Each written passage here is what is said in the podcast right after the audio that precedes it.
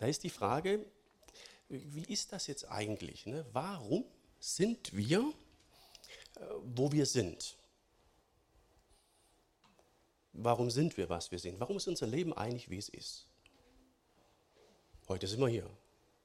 Also ich habe, als ich aus der Schule kam und bei dem Ganzen und auch während der Ausbildung so, hätte ich nie damit gerechnet, mal Pastor zu werden, um mal in Renningen zu wohnen. Nichts gegen Renningen, ne? Oder Renningen-Malmsheim, wie man sagen muss, das ist ja alles äh, politisch kompliziert hier, in, zum Teil mit den Namen, aber hatte ich nie im Blick. Äh, wir waren dann in, in, in, Solingen und dann waren wir in Köln, dann waren wir in Mittelhessen, dann waren wir in Lübbecke, dann waren wir in Stuttgart, jetzt sind wir hier. Hatte ich alles nie im Blick. Also wie ist das? Wie ist das eigentlich bei dir? Hast du von Anfang an schon gewusst, es läuft so, wie es jetzt läuft, du bist dann mal hier, wo du jetzt bist? Wer, hätt, wer kann das von sich sagen, dass er das schon so geplant hatte? Interessant, ne? Im Prinzip sind die Fragen ja eigentlich, wie soll man sagen, eher unerheblich. Wenn das Leben läuft, ist es kein Problem. Wenn das Leben wehtut, dann stellt man sich diese Fragen. Ne? Äh, warum ich? Warum ist es jetzt so, wie es ist? Äh, Habe ich einen, einen Fehler gemacht? Also war es eine Fehlentscheidung? Oder ist es, wie man heute neudeutsch sagt, einfach nur Karma gewesen oder, oder Schicksal? Oder war es einfach nur ein blöder Zufall? Eigentlich interessieren die Fragen nicht, außer das Leben tut weh. Konkrete Antworten kriegt man ganz, ganz schwer darauf. Unser heutiger Bibeltext äh, gibt die aber. Und das ist das Thema heute auch. Ähm, Entscheidungen, Karma, Zufall. Warum ist mein Leben, wie es ist? Warum bin ich, wo ich bin? Warum bin ich, was ich bin? Vorletzte Predigt übrigens über Samuel. Nächstes Mal schließen wir es ab. Dann beginnt eine neue Serie, sage ich am Schluss vom Gottesdienst noch was dazu. Also heute vorletzte Mal Samuel. Biografie und Gottes Fußstapfen. Also wir haben jetzt hier gesehen, der Text beginnt mit Eselinnen oder Eseln. Ne? Und am Ende wird Saul dann zum König berufen. Wisst ihr, und das hat mich getröstet. Äh, die ganze Geschichte, vielleicht so der Plan Gottes, beginnt mit dem Esel. Äh, wir haben im Alten Testament auch eine Stelle, wo Gott durch einen Esel spricht. Das sind lauter so Dinge, die einen trösten. Versteht ihr? Dann kann es auch mit mir und mit uns. Eselinnen sind abgehauen. Die sind störrisch, ausgebüxt. Ne? Vielleicht hat schon mal jemand mit Eseln zu tun gehabt. Ich hatte das schon mal. Die können echt äh, furchtbar Dickkopf. Naja, dann haben sie die gesucht, aber nicht gefunden. Und Saul, der dann König wird, der hat schon keine Lust mehr gehabt, wollte aufgeben. Sein Knecht sagt, nee, nee, in der Stadt ist der Seher, Samuel, der Prophet. Wir gehen einfach hin und fragen den. Der ist ganz zufällig jetzt ja da. Okay, dann laufen sie hin, wissen den Weg nicht, treffen zufällig, ganz zufällig ein paar Frauen am Brunnen und die wissen, wo Samuel ist. Und dann laufen sie in die Stadt und der läuft ihnen ganz zufällig gerade entgegen. Interessant, ne? Lauter, lauter Zufälle. Und dann äh, beginnt der Predigtext, wo ich mit euch einsteigen möchte. Und da haben wir so einen Schwenk dann im Text, eine andere Perspektive. Hier heißt es, der Herr hatte ihn, also Samuel den Seher, am Tag vorher auf die Begegnung mit Saul vorbereitet und ihm gesagt, morgen um diese Zeit werde ich einen Mann aus dem Stamm Benjamin zu dir senden, den sollst du zum Anführer meines Volkes Israel salben. Er soll es aus der Gewalt der Philister befreien. Ich habe den Hilferuf der Israeliten gehört und will ihnen helfen. Also merkt ihr, ein Haufen Zufälle. Und die andere Perspektive ist, Gott hat damit irgendwas bezweckt. Einen Plan verfolgt. Er sagte zu Samuel, Saul kommt. Samuel wusste nicht, dass die Eselinnen abgehauen sind, der Brunnen und ne, das war alles vorher. Aber jetzt kommt er. Gott fügt das zusammen. Also ab Vers 15 haben wir einen Perspektivwechsel hier im Text. Es ist wichtig, dass ihr den wahrnehmt. Darin hängt letztlich fast die ganze Botschaft. Ja, und so kommt es dann auch, als nun Samuel Saul erblickte, sagte der Herr zu ihm, das ist der Mann, von dem ich gesprochen habe, er soll mein Volk regieren. Ne? Wir haben ja gerade gesehen, die sind sich ganz zufällig äh, aufeinander zugelatscht und während das war, sagt Gott dann zu Samuel, das ist er, der soll äh, König werden. Lauter Zufälle. Aber Gott hat das irgendwie entweder zusammengeführt oder hat die ganzen Zufälle vorher schon gefügt. Das bleibt offen. So ist das manchmal. Wir wissen manchmal nicht bis zum Ende, war es ein Zufall oder war es Plan Gottes. War es eine Entscheidung, Karma, Schicksal, Zufall. Man, man, man weiß es manchmal nicht so genau. Naja, die begegnen sich dann. Dann heißt es, ähm, gerade am Stadttor begegneten sie sich. Saul wandte sich an Samuel und fragte ihn, kannst du mir sagen, wo der Seher wohnt? Ja, und Samuel antwortete, ich bin selbst. also wieder ein komischer Zufall. Ja, äh, komm mit mir auf die Höhe, ihr seid heute meine Gäste.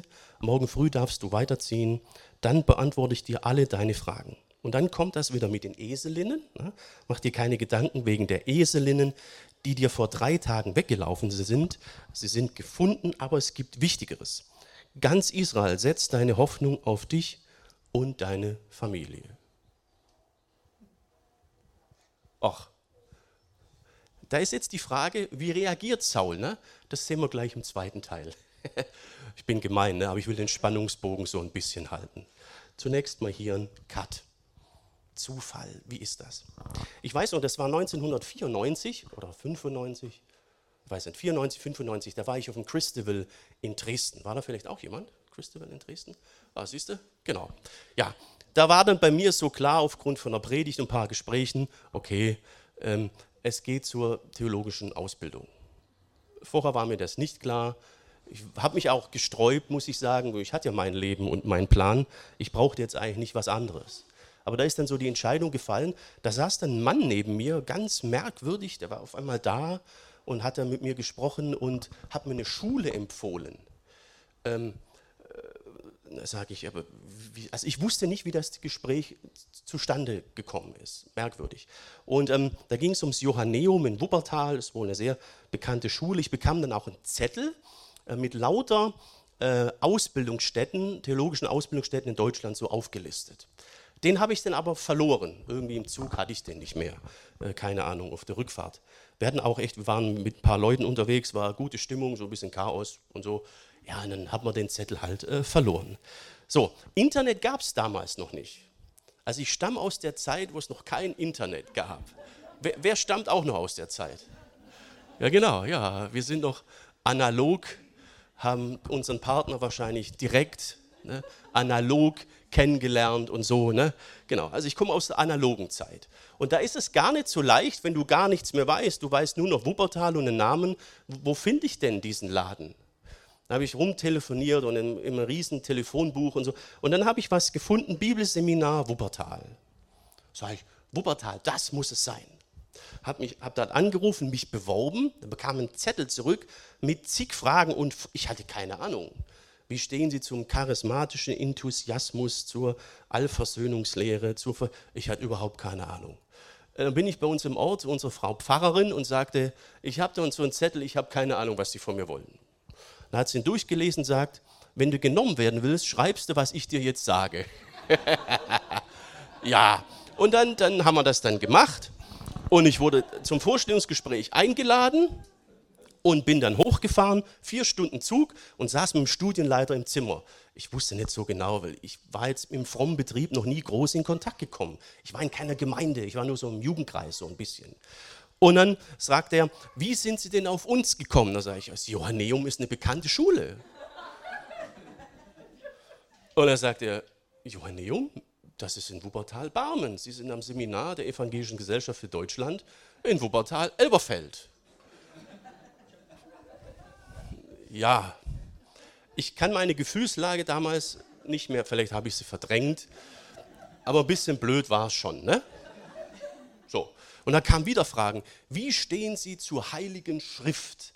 Da sage ich, wie soll ich denn dazu stehen? Ich lese, was da steht und glaube das. Dann sagt er, dann sind Sie vielleicht bei uns richtig. und dann habe ich dort äh, studiert. Und ich, ich rätsel immer noch, was war das jetzt? Versteht ihr? Meine Kollegen haben mich Jahre später, ich war dann mit Ausbildung 19 Jahre in der EG, noch Jahre später immer veräppelt, du wolltest ja eigentlich ganz woanders hin. Ne? Mit der Zeit hat mich das dann äh, genervt. Und ich weiß bis heute nicht, was war das jetzt? Ich weiß, wo es geendet hat, momentan in Renningen. Ne?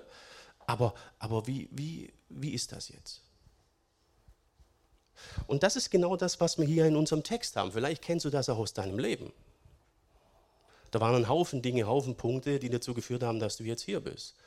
Vielleicht ist es gar kein Zufall, dass du jetzt heute hier sitzt. Aber so, so richtig rauskriegen tut man es manchmal, manchmal nicht.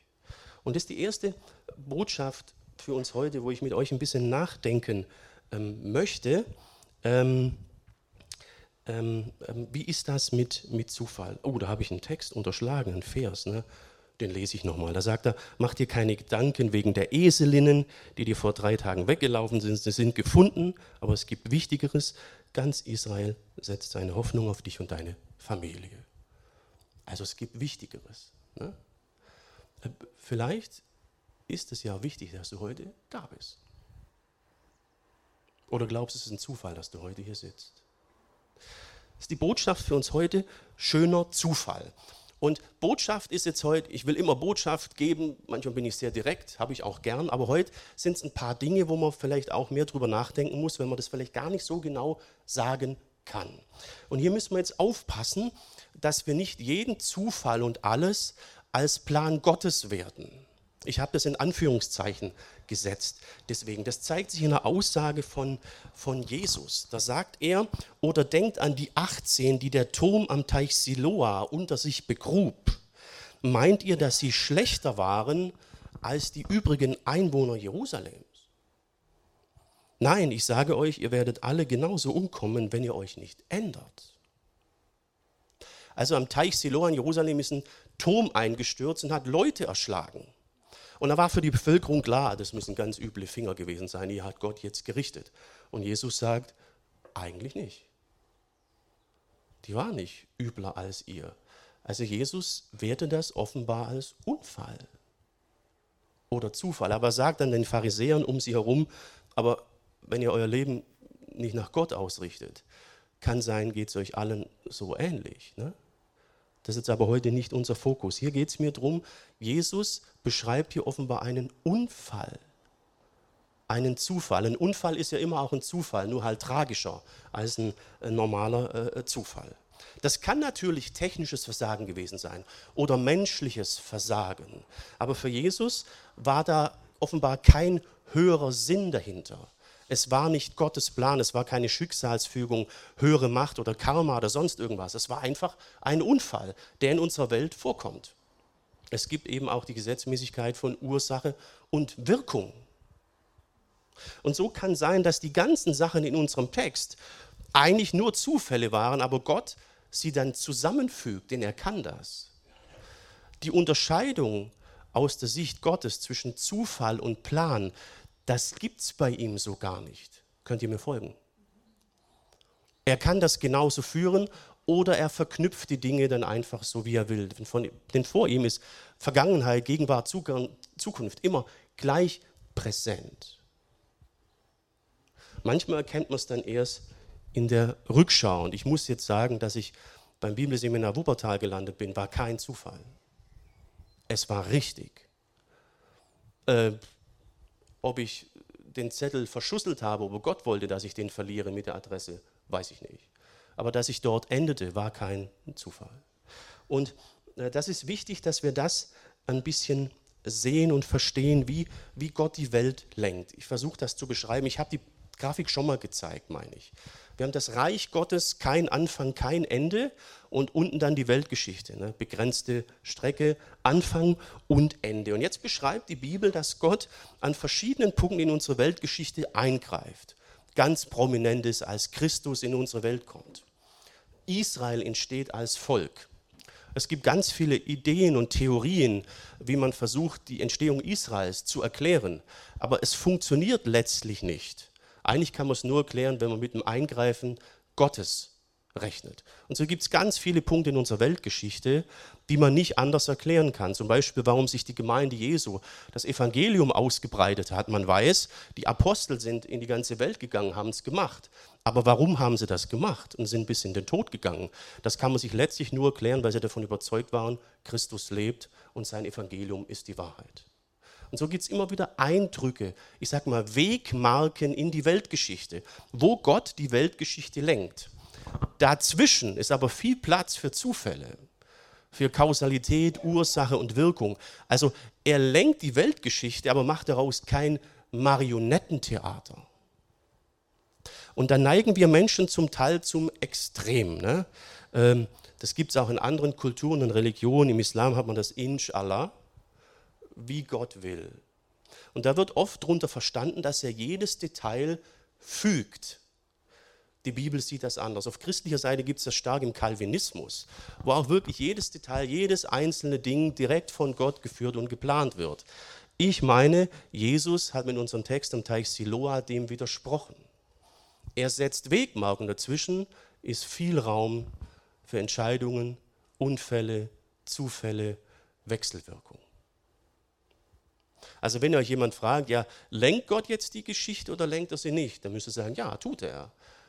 Aber an Marionettentheater sind wir nicht. Er setzt Wegpunkte. Er kann Dinge verknüpfen, dass am Ende rauskommt, was er möchte. Seid ihr noch bei mir? Und so ist es leider manchmal gar nicht so leicht zu sagen ähm, habe ich jetzt hier was verbockt oder ist eine Botschaft von oben oder äh, oft verstehen wir es erst, erst im Rückblick. Und dass das Ganze seine Wendung nimmt, war natürlich der letzte und entscheidende Punkt, dass Jesus in unsere Welt kam. Gott ist der Meinung, dass er für jeden von uns einen Plan hat, eine, eine Bestimmung die besteht grundsätzlich darin, dass wir eins werden mit ihm und bei ihm in die Ewigkeit kommen. Und da kann es einen Haufen Unfälle, Zufälle, unangenehme Dinge geben. Am Ende wird das Reich Gottes sein. Das beschreibt Paulus dann in Römer 8. Da sagt er, ähm, was auch geschieht, das eine wissen wir. Für die, die Gott lieben, muss alles zu ihrem Heil dienen. Es sind die Menschen, die er nach seinem freien Entschluss berufen hat. Es sind ein Haufen Dinge und Sachen in meinem Leben, die hätte ich nicht gebraucht, die waren nicht gut. Aber weil Gottes Plan zu seinem Ziel kommt, wird letztlich alles gut werden und zum Heil dienen. Der Weg dahin kann aber mit vielen Zufällen und Unfällen gepflastert sein. Jetzt wird das immer wieder bei manchen so verstanden, dass es wieder so eine Vertröstung aus die, auf die Ewigkeit und das Ganze. Wenn ihr Paulus mal betrachtet und die, die Leute in der Bibel, die haben das offenbar anders verstanden. Sie wurden nicht auf die Ewigkeit vertröstet, sondern aus der Ewigkeit getröstet. Am Ende werden wir ans Ziel kommen. Paulus erwähnt das dann auch im gleichen Kapitel in Vers 18. Da sagt er, ich bin überzeugt, was wir in der gegenwärtigen Zeit noch leiden müssen, fällt überhaupt nicht ins Gewicht im Vergleich mit der Herrlichkeit, die Gott uns zugedacht hat und die er in der Zukunft offenbar machen wird. Paulus hat ziemlich gelitten, könnt ihr mal nachlesen im Korintherbrief. Er hatte eine unheilbare Krankheit, äh, hat echt einen Leidensweg gehabt und dann schreibt er das. Weil er zwischen den Zufällen, Unfällen und Kausalitäten, Problemen dieser Welt die Wegpunkte Gottes gesehen hat, auch in seinem Leben und kapiert hat, hier ist ein Plan. Die kann man aber schnell übersehen, wenn man ihn und sein Wort nicht kennt und ihm keinen Raum gibt. Glaubst du, dass er eine Bestimmung für dich hat?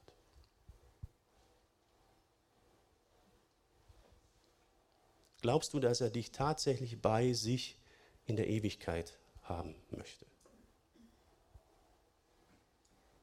Siehst du Punkte in deinem Leben, die dazu führten, dass du heute bist, wo du bist?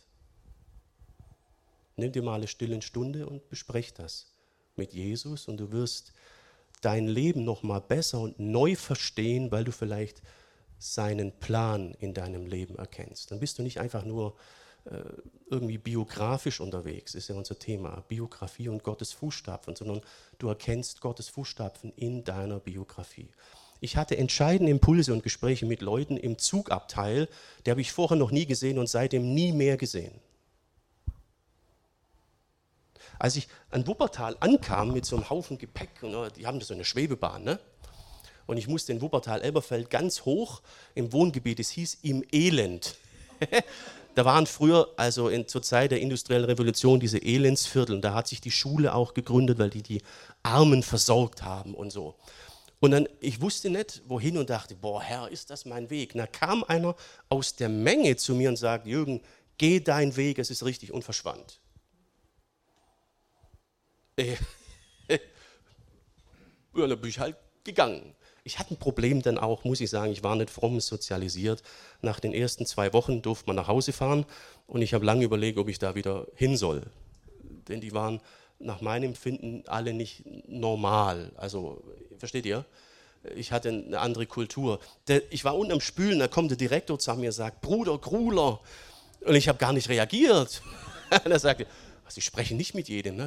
oh, ach so. Äh, also ich hatte echt ein Kulturproblem, muss ich sagen. Aber es hat sich dann ergeben. Freitag war immer Asta-Fete an der Uni in Wuppertal. Da haben sich die Skater getroffen. Da war ich dann immer. Tja, genau, Leute, mit denen ich umgehen konnte. Und darüber bin ich dann in der FIG Wuppertal-Ronsdorf im Jugendkreis gelandet. Weil ein paar von den Brettfahrern waren dann dort in der Gemeinde. Da habe ich dann meinen praktischen Dienst gemacht, zwei, drei Jahre lang. Und das war jetzt wieder der Grund, warum ich jetzt wieder in der FIG bin. Und da kann man sich wieder fragen, hatte ich nur Lust zum Skaten gehabt? Oder, versteht ihr? Zufall, ne? Okay, jetzt muss ich aber aufpassen, sonst komme ich hier ins Labern. Äh, zweiter Teil vom Text, Vers 20. Ist übrigens auch der letzte Teil, habe hier nur zwei Punkte, ist ja warm heute. Ne? Also ihr dürft durchatmen, manchmal habe ich ja drei, heute haben wir nur zwei. Also, da heißt dann, haben wir schon gesehen, macht ihr keine Sorgen, sagt er hier, äh, wegen den Eselinnen, die sind vor drei Tagen, die weggelaufen sind, sie wurden gefunden, aber es gibt Wichtigeres, ganz Israel setzt seine Hoffnung auf dich und deine Familie. Und das ist ja jetzt schon mal, denkt man, was will er denn jetzt? Ich habe Eselinnen gesucht. Und jetzt sagt er, das ganze Volk setzt seine Hoffnung auf dich. Also ich wäre ein bisschen überrascht gewesen. Ne? Weil er wusste ja nicht, dass er König werden soll. Und ähm, er reagiert dann auch entsprechend, sagt, wie kannst du das sagen? Ich gehöre zum Stamm Benjamin, dem kleinsten aller Stämme in Jerusalem, und meine Sippe ist die unbedeutendste im ganzen Stamm. Also kleinster Stamm und da drin unbedeutendste Familiensippe. Und also ihr merkt, da ist eine gewisse Abwehrhaltung, weil Samuel, der Prophet, das Sprachrohr Gottes, der Richter, der in ganz Israel bekannt war, sagt zu ihm, da sagt er, also irgendwie ist da jetzt was schiefgelaufen. Ich bin nur hier wegen ein paar blöden Eseln. Ne? Und Samuel weiß, nee, er ist hier, weil Gottes will. Jo. Naja, da geht es dann weiter. Samuel brachte Saul und seine Begleiter in die Halle des Heiligtum, Heiligtums und setzte sie an die Ehrenplätze der Tafel. Etwa 30 Gäste waren geladen. Also er kriegt einen Ehrenplatz. Er gehört gar nicht zu der Festgesellschaft. Ne? Das war so, wenn eine Familiensippe ein Opfer darbringen wollte, hat man manche Teile des Opfers hinterher gemeinsam gegessen mit dem Priester an so einer Grillfete. Ne? Und Essen war damals in der Kultur sehr wichtig. Ne? Also gemeinsam Essen und Gastfreundschaft und Ehrenplätze, das war unheimlich wichtig. Und jetzt setzen sie Saul dahin. Ja, dann heißt es, dann befahl er dem Koch, bring das Stück her, das sich zurücklegen ließ, also sagt Samuel. Und dann heißt es, äh, der Koch brachte eine Keule. Er legte sie Saul vor und sagte, lass dir schmecken, es ist für dich zurückgelegt worden, damit du sagen kannst, alle diese Geladenen werden meine Gäste. Er kriegt die Keule. Die, die rechte Keule, Vorder- und Hinterkeule, stand eigentlich Gott zu. Sie wurde entweder als Opfer komplett verbrannt oder sie waren die Teile für die Priester. Und er bekommt jetzt wahrscheinlich, denkt man von der linken Keule, sonst wäre es ein Widerspruch gegen Gottes Gesetz gewesen. Aber auch diese Teile ähm, waren eine besondere Ehre. Sie waren eigentlich eines Königs würdig. Nur das wusste er nicht. Und so würde er sich wahrscheinlich schon gefragt haben, irgendwie, vielleicht hat er irgendwas geahnt, man weiß es nicht. Ich kann mich noch erinnern, als wir die Sitzordnung für unsere Hochzeit festlegten. Wer musste das schon mal machen? Also ich fand es irgendwie, Junge, Junge, Junge. Das ist der Grund, warum nur einmal heiratet. Ne? Ja. Weil du kannst ja nichts machen, bis du weißt, wann jeder kommt und bis dich endlich mal melden, wann sie kommen. Katastrophe. Naja, und wir hatten dann ähm, eine gewisse Komplikation mit der Schwester meiner Oma, also meiner Großtante. War, ja, wir wussten nicht, wo soll man sie hinsetzen. Und da sagen wir, weißt du was, wir setzen sie neben meine Oma, direkt bei unserem Brauttisch. Und das wurde dann auch echt schwierig, weil sie sagte, oh je, äh, direkt am Brautisch und ich bin doch gar nicht so eng verwandt und das passt doch gar nicht. Also die hat ein Riesenproblem damit gehabt. Es war nicht leicht, sie auf ihren Platz zu setzen. Da dachte ich, was, was, das gibt's doch nicht. Aber die kam aus einer anderen Zeit. Ne? Da war Sitzordnung und das war enorm wichtig und ach du liebe Güte. Äh, äh, sie sagt, das war für sie einfach zu viel der Ehrung. Die saß dann auch manchmal abends da wie so auf Nadeln. Äh, ich glaube, ich, irgendjemand hat ihr was zu trinken hingestellt. Vielleicht war es ein Schnaps oder so und dann war es dann auch ähm, dann, äh, anders. Aber das war echt. Vielleicht kennt ihr das ja auch, wenn euch irgendeine Ehrung oder irgendwas entgegengebracht wird und irgendwie ist das euch nicht recht. Kennt ihr das? Das, irgendwie, das kann einem peinlich sein. Ne? So war es bei meiner Tante. Und so müssen wir sich das jetzt hier vorstellen bei, bei Saul. Aber um Potenzen stärker in der damaligen Kultur, Sitzordnung, Sippe, Ehre zu, das war enorm wichtig. Und er hat ja sowieso schon ein Problem gehabt, ne? Als er hier ja angesprochen wird. Ne? Äh, da sagt er ja gerade schon zu Saul, wie kannst du sowas sagen? Ich bin, bin hier äh, aus der unbedeutendsten Stamm, aus der unbedeutendsten Sitte. Das war schon für ihn ein Problem. Und jetzt sitzt er am Ehrenplatz, kriegt die Keule. Das war schon ein bisschen viel. Ne? Ähm, ja, eigentlich zu viel der Ehre. Das ist die zweite Botschaft für uns heute. Zu viel der Ehre. Man kommt komischerweise aus, so einer Situation nicht mehr gut raus. Ne? Da ist so eine Ehrung und so oder Überraschungsparty, man will es ja sagen, haut ab, ich habe Schnauze vorher, keine Lust oder so.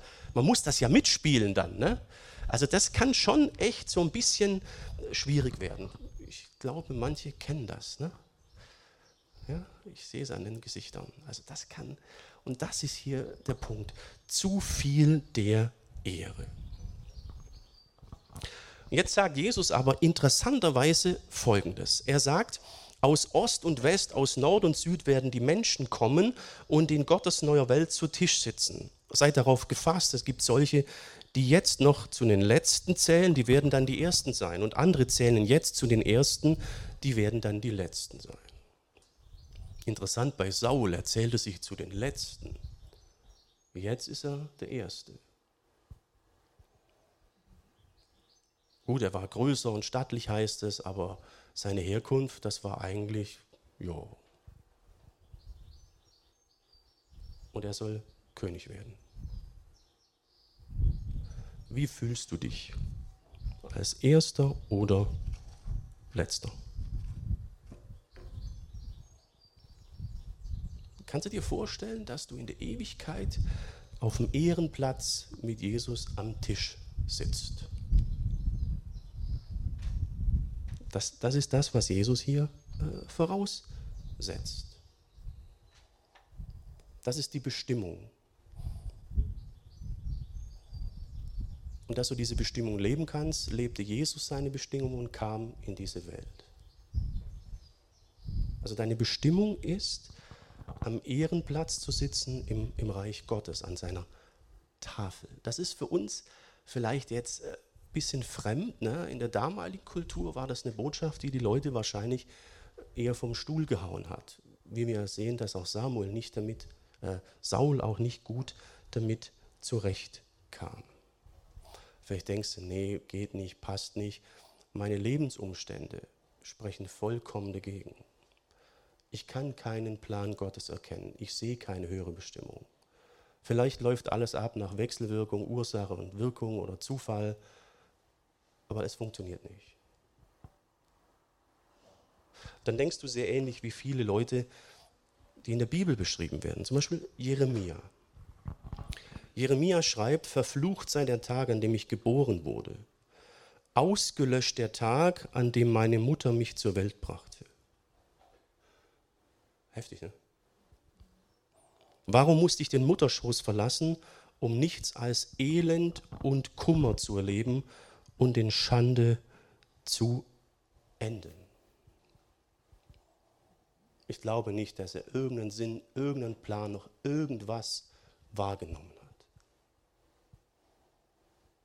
Und trotzdem ähm, ist er ja Prophet geworden, weil, weil Gott ihm sagte, ähm, noch bevor ich dich im Leib deiner Mutter entstehen ließ, hatte ich schon meinen Plan mit dir.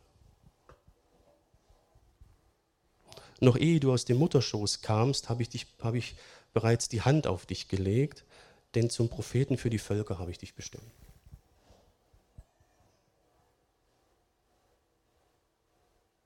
Hm. Wie, wie ist das also mit dem Plan?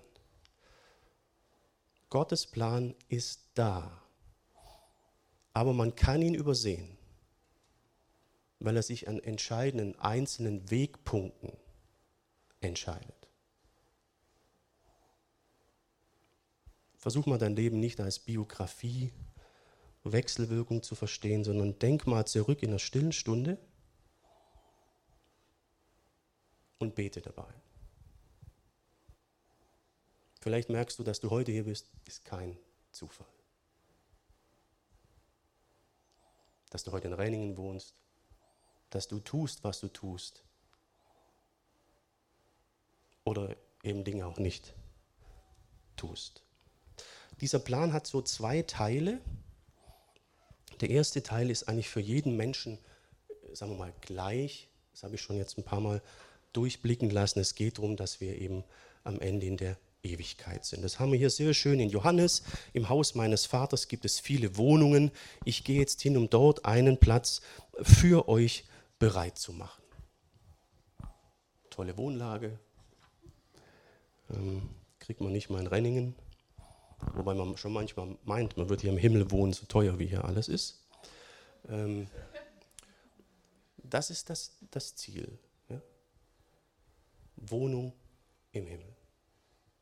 Das setzt natürlich voraus, dass wir äh, bejahen, was er sagt, dass wir, dass wir glauben. Das haben wir ganz oft in der Bibel. Hier in 1. Johannes heißt es, ich schreibe euch, damit ihr wisst, ihr habt das ewige Leben, die an den Namen des Sohnes Gottes glaubt.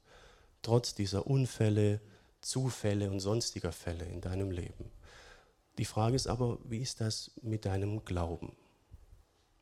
Und Glaube bedeutet hier nicht, dass wir jetzt sagen, hm, es könnte doch sein, dass ein Plan da ist und ich denke schon, halte für richtig, dass es einen Gott gibt oder vielleicht einen Gott gibt und so weiter. Das ist alles Denksport. Glaube heißt nach der Schrift, dass wir mit Jesus leben, ihm unser Leben anvertrauen. Deswegen sagte Jesus immer, äh, folge mir nach. Dann wird aus deiner Biografie und den vielen Zufällen, die du so siehst und so weiter, der Plan Gottes ich habe das erlebt. Also als ich die Entscheidung getroffen habe, es ist dran, dann habe ich all die merkwürdigen Sachen erlebt, die ich euch gerade erzählt habe. Manches kann vielleicht Zufall gewesen sein, manches aber vielleicht nicht. Also wenn du Gottes Fußstapfen in deinem Leben möchtest und nicht einfach nur eine natürliche Biografie haben möchtest, sondern Gottes Plan, dann ist die Grundsatzentscheidung, äh, bin ich bereit, hier äh, zu folgen, mich auf Jesus einzulassen und ihm zu sagen, mach mal du. Das ist nicht leicht, aber das ist der entscheidende Punkt. Und da gibt es so einen spezielleren Teil in dem Plan, das haben wir gerade bei Jeremia gesehen, er sollte Prophet werden. Ähm, wir werden jetzt nicht alle Propheten, aber es gibt einen spezielleren Teil, wo er deine spezielle Fähigkeiten, Begabungen einsetzen möchte, wo er dir sogar durch den Geist neue gibt, um dich zu gebrauchen für sein Reich ähm, für seine Zielsetzungen. Und da gibt es unheimlich viele Begabungen und Dinge und Fähigkeiten. Deswegen wird die Gemeinde immer als Körper beschrieben. Zum Beispiel hier in Korinther, da heißt es, der Körper des Menschen ist einer, besteht aus ganz vielen Teilen, äh, Körperteilen. Aber all die vielen Teile gehören zusammen, bilden einen Organismus. So ist es auch mit Christus, der Gemeinde, die sein Leib ist. Ihr wisst bestimmt, wenn ein Teil nur am Körper nicht richtig funktioniert, ist das komplett eine Behinderung und eine Einschränkung. So versteht Jesus die Gemeinde Jesu. Verschiedenste Körperteile mit verschiedensten Begabungen und Fähigkeiten, die aber alle dem einen Ziel dienen, nicht der Selbstverwirklichung, sondern dem Ganzen. Haben wir in 1. Korinther 12, Vers 7, jedem von uns wird eine geistliche Gabe zum Nutzen der ganzen Gemeinde gegeben. Gott hat für dich eine Bestimmung. Für diese Welt und für die Ewigkeit.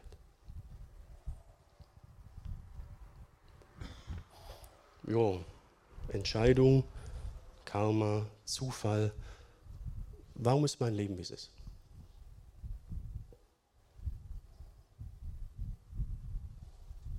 Das ist die Frage. Kannst du sagen, was du heute tust und was du heute bist, entspricht dem Plan, den Gott für dich hat? Das ist die entscheidende Frage. Folgst du deiner Bestimmung?